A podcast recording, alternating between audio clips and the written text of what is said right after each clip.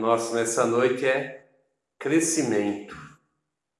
Eu quero ler com vocês um texto que se encontra no livro de Marcos, capítulo 4, de versos 26 a 29, que diz assim: Jesus disse: O reino de Deus é como um homem que joga a semente na terra.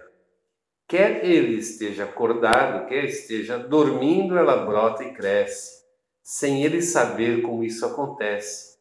É a própria terra que dá o seu fruto. Primeiro aparece a planta, depois a espiga e mais tarde os grãos que enchem a espiga. Quando as espigas ficam maduras, o homem começa a cortá-las com a foice, pois chegou o tempo da colheita. Vamos nessa hora orar a Deus pedindo que Ele nos abençoe nessa noite na ministração dessa palavra, que ela possa falar profundamente a nossa vida e produzir frutos em nós. Estamos falando de árvore de crescimento que realmente haja frutos na nossa vida. Vamos orar. Pai, nós primeiramente agradecemos a Deus por podermos estar debaixo da autoridade de Jesus Cristo, porque Cristo nos alcançou com a sua graça e misericórdia. E nessa noite, a nossa oração é para que essa palavra realmente entre profundamente na nossa vida, cabe fundo, a Deus, lá na nossa alma, e possa, Senhor, plantar uma semente, Senhor, é pronta para germinar, para produzir, queremos plantar e queremos colher, Senhor, da tua obra, da obra do teu Espírito Santo, da tua salvação nesse lugar, que, que possamos ser servos, ó Deus, obedientes e comprometidos com esse ministério, com essa obra, Pai. Nós agradecemos desde já, Senhor, em nome de Jesus Cristo. Amém. Quem planta uma árvore, o que ele espera? Um bom resultado, não é verdade? Alguém planta uma árvore para colher frutos. Existem outras pessoas que plantam árvores porque querem sombra. Alguns plantam por uma questão de estética, para fazer, fazer alguma coisa bonita, agradável de se ver. Mas a verdade é que todos que plantam uma árvore, eles esperam algum resultado. E quando eu espero algum resultado de uma árvore, eu tenho algumas preocupações que eu preciso observar. Eu já tenho que prestar atenção na terra, na própria semente, ou se você vai comprar uma já uma, uma muda, já se ela, se ela tem qualidade. A gente se preocupa não só com a plantação, mas com os cuidados posteriores também, com irrigação. Por quê? Porque a gente quer ver resultados. E depois que a árvore já está grande, também existem outros cuidados que nós temos que ter observar se não tem nenhuma erva daninha, alguma coisa é, prejudicando o desenvolvimento daquela árvore. E a gente percebe que quando ela deixa de dar o fruto que a gente espera, ou produz menos, pode ser já sinal de que há algum problema. Então a gente, quando planta uma árvore, não é só o ato de plantar aquela árvore que já é uma coisa bacana, mas a gente até que chega no fruto, tem um envolvimento, tem bastante trabalho, tem muita coisa que a gente tem que fazer e cuidar e observar e tentar resolver as situações para que ela produza aquele resultado que a gente está esperando. Quando a gente olha para a igreja de Cristo, é exatamente a mesma coisa. No momento que Jesus implantou a igreja, é a partir desse momento a expectativa de Deus a respeito dos trabalhos dos discípulos é que eles também façam com que a igreja produza os resultados que Deus espera. Nós vemos muitos textos, muitas parábolas de Jesus falando a respeito desse assunto e mostrando que Deus tem uma expectativa e uma expectativa muito grande a respeito da igreja. Deus quer que a igreja alcance toda a face da terra alcance todas as pessoas em todos os lugares. E já fazem dois mil anos que a igreja vem trabalhando e precisa continuar trabalhando. Mas assim como uma árvore ela pode adoecer, a igreja ela pode começar bem, saudável, produzindo e de repente ela estagnar, ela parar. Cabe a nós, como servos, prestarmos atenção nisso. Será que nós estamos dando o resultado que Deus espera? E quando nós pensamos em igreja, a responsabilidade desse resultado ela é coletiva, é de todos nós. Cada um a sua participação no corpo de Cristo, mas todos nós temos essa responsabilidade. Nós vemos no texto que nós lemos que a igreja ela foi colocada no mundo para produzir. Independente do que eu possa pensar, como eu possa imaginar a igreja, Deus tem esse propósito. E muitas vezes a igreja ela cresce inexplicavelmente. Em alguns momentos difíceis da história, a igreja cresceu. E hoje, apesar de toda essa incredulidade que ronda o mundo, essa dificuldade de se receber a mensagem de Deus como mensagem de Deus, Hoje se trata Jesus como uma figura histórica, se trata as religiões como um defeito da sociedade, como um problema da sociedade. Mas a despeito disso, ainda muita gente se encontra com Jesus, aceita a mensagem de Jesus e passa a fazer da sua obra da sua igreja. E nós queremos que isso aconteça. Mas por que, que as igrejas param de crescer então, se a expectativa de Deus é essa? Uma das coisas que a gente tem que olhar para a nossa vida como cristão. Quando nós crescemos como cristão, a igreja também cresce, ela é beneficiada. Qualquer cristão que se envolve na obra, que se envolve no trabalho, que amadurece, ele traz crescimento para a igreja, traz crescimento para aquela comunidade que ele participa como igreja. Então, quando nós olhamos para a igreja, para o crescimento da igreja, e a gente tenta identificar possíveis problemas que possa ter nesse crescimento, nós estamos olhando para nós, nós mesmos. E nessa noite eu gostaria que a gente olhasse algumas coisas. Em Efésios, no capítulo 2, do verso 19 a 22, o apóstolo Paulo está falando dessa obra de Deus, da igreja que juntou Deus e não judeus e fez, transformou essa unidade em família, família de Deus. Ele fala sobre um edifício que está sendo construído, que nós estamos construindo como servos do Senhor. Ele fala que Cristo é a pedra fundamental. Mas mais adiante ele diz assim: vocês, assim vocês também unidos com Cristo estão sendo construídos junto com os outros para se tornarem uma casa onde Deus vive por meio do seu Espírito. Então nós vemos que a igreja tem que se ajustar com uma família mesmo. E quando nós pensamos na família, para a família funcionar bem, todos nós dentro da família temos uma função. No começo a gente é filho. Os filhos têm função dentro da família. Eles têm responsabilidades que lhes são passadas pelos seus pais. Eles têm que cumprir aquelas responsabilidades para que a família funcione bem. Assim como os filhos esperam que os pais cumpram os seus deveres, os pais também esperam que os seus filhos cumpram os seus deveres. Tem que ter esse ajustamento. E o texto diz aqui que nós temos que estar unidos com Cristo. Nós temos essa unidade com Cristo, pensando a nível de igreja, que faz com que haja realmente um funcionamento de tal maneira que essa construção ela vai ganhando corpo, ela vai crescendo. E se nós nos ajustarmos nessa unidade com Cristo, dificilmente nós vamos conseguir cumprir o nosso papel. Muitas vezes a falta desse, desse cumprimento de papel age, funciona como um impedimento para que a igreja, a igreja cresça. Se nós queremos que a igreja cresça, nós temos que olhar esses desajustamentos e ver como eu posso mudar para que eu seja promotor do crescimento da igreja. Muitas vezes a gente fica esperando que alguém faça isso. Eu quero que a igreja cresça, estou esperando que Deus mande alguém. Você é esse alguém de Deus. Deus te colocou aqui nessa comunidade porque espera que você seja parte desse crescimento. E eu quero ver algumas coisas, duas coisas, a respeito desses desajustamentos, que eu acho extremamente importante para a gente pensar um pouquinho. A primeira coisa que eu quero falar é sobre corações no lugar errado.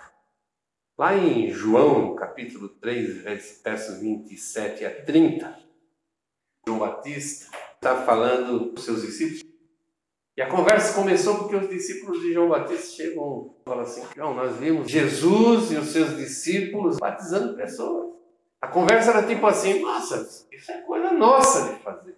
Quem que deu essa autoridade? Quem permitiu que eles façam isso?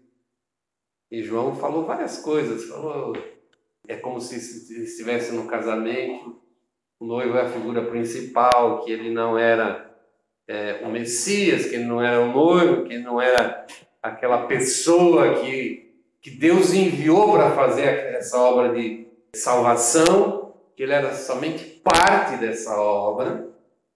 E ele arremata lá no último versículo, no versículo 30, dizendo assim: ele tem que ficar cada vez mais importante e eu menos importante. Menos importante. Então, a primeira coisa que acontece na nossa é, na nossa vida que pode servir de impedimento para a igreja é nós colocarmos o coração no lugar errado. Em vez de colocar nas coisas de Deus, colocar nas coisas do mundo. Nós agimos como pessoas que muitas vezes não conhecem, não têm sobre a sua vida a autoridade de Cristo, agindo egoisticamente, carnalmente nas nossas decisões. E quando nós agimos assim, nós impedimos que Jesus Cristo apareça. Porque quando a minha prioridade de vida não é Jesus e a obra de Cristo, eu estou impedindo que Jesus apareça. Não enxergo em mim alguém que foi tocado, que foi transformado por Jesus, que teve uma experiência transformadora. Elas olham para nós, talvez podemos achar alguém um pouco melhor do que a média. Mas não é isso que as pessoas têm que ver enxergar em nós. Eles precisam enxergar em nós alguém um pouco melhor. Tem que enxergar em nós alguém que está comprometido com Cristo, com Jesus, e fazer com que Cristo apareça. Porque é através de você, de mim, através das, da igreja, que Jesus se mostra ao mundo. E essa é a razão de estarmos no mundo mostrar Jesus, e um Jesus que transformou a nossa vida, que mudou o nosso, nosso viver, mudou o final da nossa história. E quando eu não dou essa oportunidade de Jesus aparecer, eu também não dou a oportunidade da igreja crescer. Se Jesus não aparece na minha vida, eu não eu não permito, eu estou sendo um impedimento para que a igreja cresça. Mas tem uma outra coisa também que eu acho que impede bastante, é um pouco trabalho. Em 1 Coríntios, no capítulo 3, versículo 4 ao versículo 9, Paulo diz: quando alguém diz assim, eu sou de Paulo, e o outro, eu sou de Apolo, será que assim não estão agindo como pessoas deste mundo?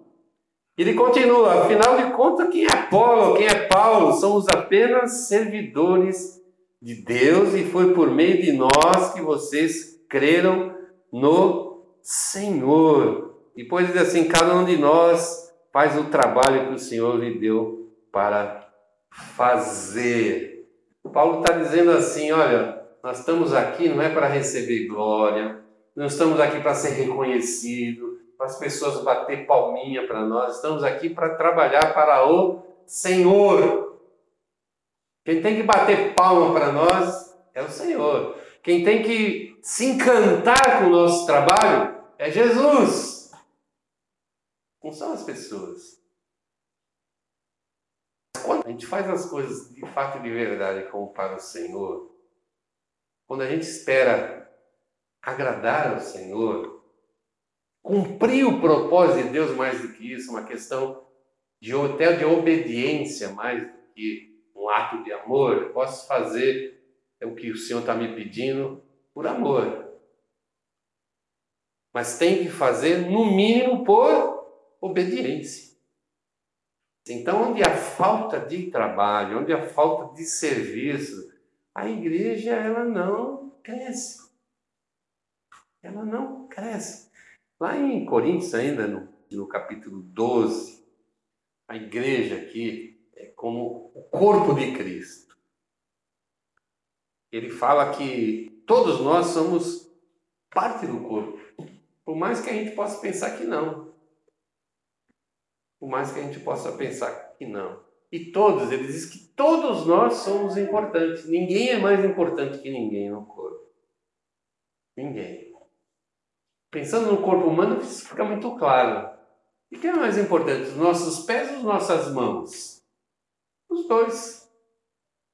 E para algumas coisas, dos pés. Quando eu quero andar, eu preciso do quê? Dos pés. Mas para outras coisas, eu preciso da mão. Então, tudo é importante. Mas no finalzinho do texto aqui, no verso 19 e 20, diz assim: De fato existem muitas partes, mas um só corpo. E se eu faço parte desse corpo, se eu faço parte da igreja de Cristo, é porque o Senhor espera de mim uma atitude, uma ação, que com certeza é importante para todos. Não há nada, nenhuma responsabilidade que eu possa ter no corpo, seja até de estar presente na igreja. Estar presente na igreja. É aqui que a gente aprende a palavra de Deus. É aqui que a gente estuda a palavra de Deus. Isso é extremamente importante, porque nós queremos ser alguém melhor no corpo. Quando você aprende a palavra, a igreja fica mais forte. É importante quando você frequenta a igreja fielmente. É importante quando eu assumo uma liderança na igreja. Porque situações para trabalhar na igreja de Cristo não faltam, pode ter certeza. E todas as vezes que eu olhar em volta e perceber que alguma coisa precisa ser feita, pode ter certeza que é o Espírito Santo falando com você, te convocando, te chamando para ser parte desses que fazem. Desses que fazem. Que nós, na verdade, estamos fazendo uma igreja, estamos construindo uma igreja, é isso que o apóstolo Paulo diz aqui. Então, pense assim: eu sou importante para a mas se eu crescer, se eu me desenvolver mais, eu vou ser mais importante ainda. E busque isso para a sua vida. Depois, a segunda coisa que diz com respeito ao trabalho é a falta de sinergia, falta de a gente se juntar e, e todo mundo puxar para o mesmo lado.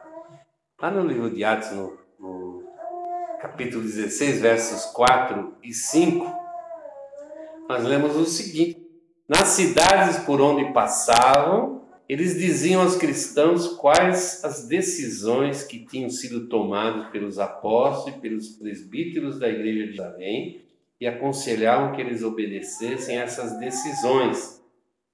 Assim as igrejas ficavam mais fortes na fé e o número de cristãos aumentava cada dia mais.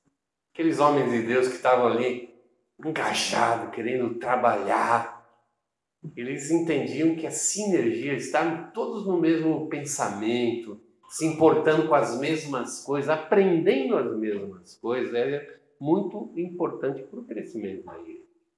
E eles, apesar de toda dificuldade, eles faziam isso, eles iam, caminhavam quilômetros e quilômetros com toda a dificuldade que era na época, a gente vê a história do apóstolo Paulo, ele conta um pouquinho das dificuldades que ele tinha nessas viagens dele, a gente fica horrorizado. Mínimo que significava era desconforto uma viagem. Fora os perigos. De ser assaltado, de ser morto.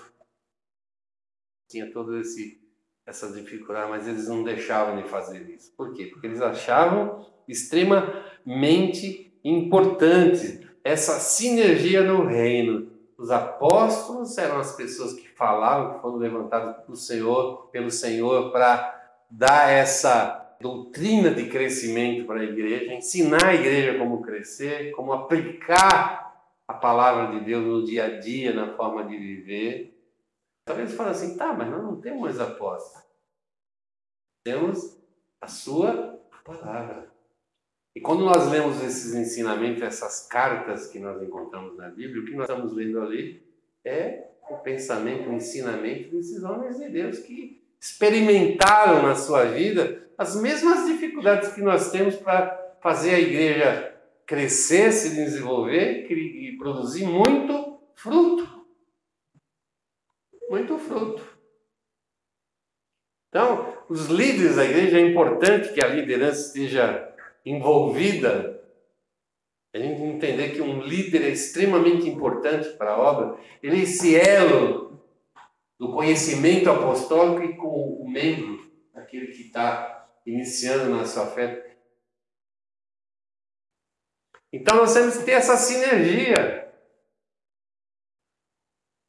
O resultado de a gente ter sinergia no reino é que as igrejas ficam mais fortes na fé, como diz o texto aqui, último versículo, assim as igrejas ficavam mais fortes na fé. E o texto também diz assim: o número de cristãos aumentava cada dia mais. Ou seja, a igreja se fortalecia, ficava saudável e forte e se multiplicava. É isso o melhor dos mundos. Às vezes a gente se contenta com uma igreja que cresce, mas se cresce doente, não vai perder mais. Não vai ter os frutos que Deus espera. Tem que crescer saudável. E quando a igreja trabalha assim nessa sinergia, nesse, na mesma direção, com o mesmo propósito, com o mesmo objetivo, com certeza haverá crescimento e haverá fortalecimento. Não sou eu quem diz isso. Quem diz isso é a palavra de Deus. É o, apóstolo Paulo, um servo do Senhor, alguém que foi levantado por Jesus para trazer essa mensagem para nós, para a igreja, mas para nós hoje, dois mil anos depois. Eu quero finalizar deixando uma frase aqui com vocês. É necessário que todos estejam do mesmo lado no mesmo propósito e para que a igreja cresça. Precisamos trabalhar com dedicação e com muita submissão ao nosso Senhor. Amém? Você quer que a igreja cresça? Vamos ficar em pé, nós vamos orar.